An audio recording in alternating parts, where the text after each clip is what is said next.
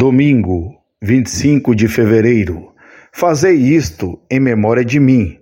1 Coríntios 11, 24. Trazer à mente. A tradução literal da expressão acima é para me trazer à mente.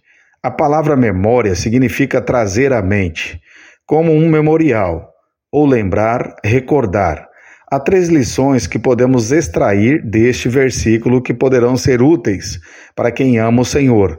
Primeiro, a ceia do Senhor é apenas para quem é salvo, ou seja, para as pessoas cujos pecados foram expiados. Isso é evidente a partir do simples fato de que apenas quem é filho de Deus pode trazer à mente o sacrifício do Senhor Jesus Pois como um não salvo pode lembrar de algo que nem conhece?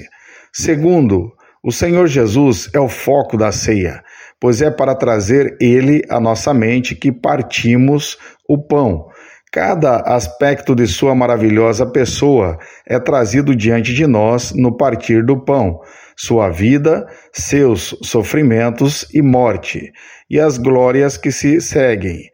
Os adoradores não são o foco da reunião, e sim Cristo, que é tudo.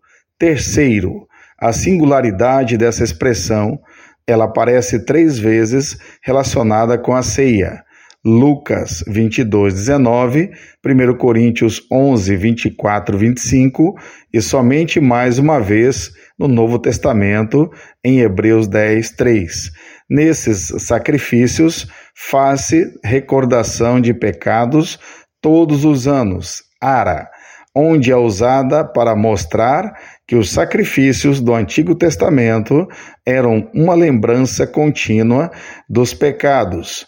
Os inúmeros animais sacrificados eram uma lembrança trazida à mente do adorador que seus pecados do ano anterior não foram espiados.